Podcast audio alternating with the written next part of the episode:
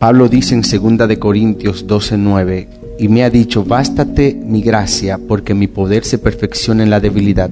Por tanto, de buena gana me gloriaré más en mis debilidades, para que el poder de Cristo se extienda sobre mí. Aquí lo que Pablo nos está mostrando es que no solo debemos considerarnos débiles, impotentes e incapaces, sino que también debemos regocijarnos en nuestra debilidad, en nuestra impotencia e incapacidad. ¿Por qué? Porque cuando soy incapaz y débil es que la fortaleza del Señor se ve expresada en mí. El poder actúa en nuestra incapacidad. Felices debemos ver nuestras miserias y fracasos. Es posible que, solo riamos de nuestras victorias, pero Pablo nos dice que de buena gana nos gloriemos en nuestros fracasos. Yo sé que no es fácil y nosotros hemos estado siendo probados a través de esto mismo, porque nos visita sentimientos como humanos cuando vemos limitaciones de cosas que no podemos cambiar en nuestras propias fuerzas, cosas que quisiéramos hacer y, encontramos impotencia en estas cosas. Nos vienen sentimientos, pero ese es el momento en que debemos hacernos de esa palabra, de gloriarnos en nuestras imposibilidades e incapacidades, porque es la oportunidad máxima de ver el poder de Dios actuando. Pablo no está diciendo que debemos lamentarnos por nuestras debilidades, no.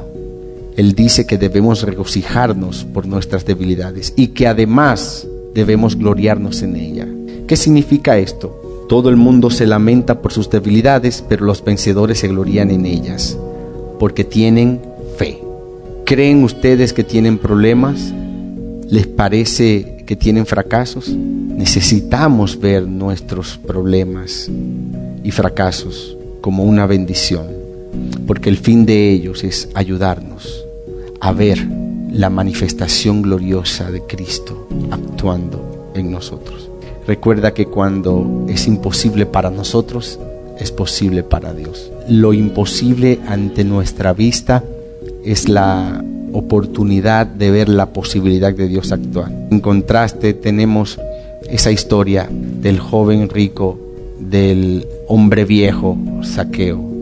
El uno quiso mostrar el hacer para alcanzar, pero el otro hizo por medio de la gracia.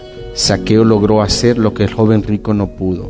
En Lucas 18 se muestra que para el hombre es imposible, pero en 19, que es la, el relato de Saqueo, ahí nos muestra que para Dios todo es posible. Wow. El joven rico no pudo dar sus bienes, pero el anciano sí lo hizo. Tenemos que agradecer y alabar al Señor porque cuando no podemos hacer algo es la oportunidad que Dios nos brinda para que veamos su poder en acción. Nosotros no podemos amar, no podemos perseverar en nosotros mismos, no podemos ser humildes, ni mansos. Pero yo quiero que usted sepa que no hay ni un solo versículo en la Biblia, ni una sola palabra de Dios que diga que debemos llevar una vida que nosotros podemos vivir, ni que debamos hacer algo que nosotros podamos hacer. Porque todas las demandas de Dios hacia nosotros es algo que nosotros no podemos hacer. Por eso Él nos dio una vida que nosotros no podíamos vivir. Él gustó una muerte que nosotros no podíamos morir para darnos una vida que nosotros no podíamos vivir. Es por eso que ahora sus demandas para el hombre natural son imposibles, pero para Dios es posible. Por eso cada vez que nos encontremos, y esto grábeselo en su memoria, cada vez que nos encontremos frente a una nueva demanda de Dios hacia nosotros, oremos a Dios y le digamos, Dios, es tu turno, se trata de ti. Dios nunca va a pedir algo conforme a tu capacidad humana, sino Él cuenta con el depósito de gracia que ha puesto en nosotros para que lo hagamos. Dios siempre nos pide que hagamos lo que no podemos hacer y nos pide que llevemos una vida que no podamos vivir. Por eso es que cada día cuando nos despertamos le damos gracias al Señor, porque es un día para ver a Dios actuando en milagros en nosotros. Es milagro. El milagro, si, si en algún momento agradaste a Dios, fue un milagro, no fuiste tú. No podemos, no tenemos esa capacidad. Oremos, por favor. Padre, gracias. Tú nos has dado de tu gracia, Padre, y la recibimos. Dejamos de intentar en nuestras fuerzas ser mejores y permitimos que tú vivas, Señor. Te damos tu lugar, te cedemos todo el terreno que ameritas y que necesites, Señor. Ayúdanos a permanecer, ayúdanos a nosotros para que tú seas el que perseveres, el que seas manso, el que seas humilde. No podemos hacer nada, Señor. Reconocemos nuestra incapacidad. No podemos cumplir las demandas.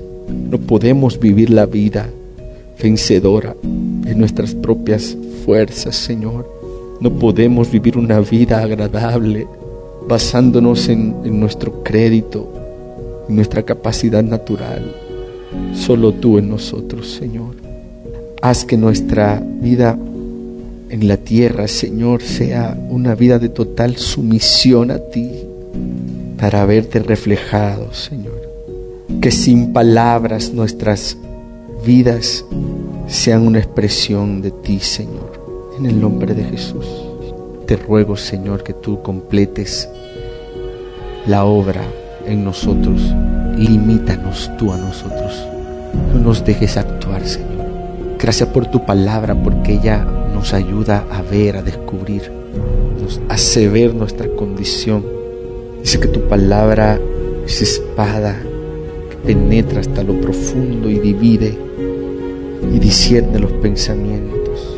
Gracias, Señor, porque tu palabra nos da dirección.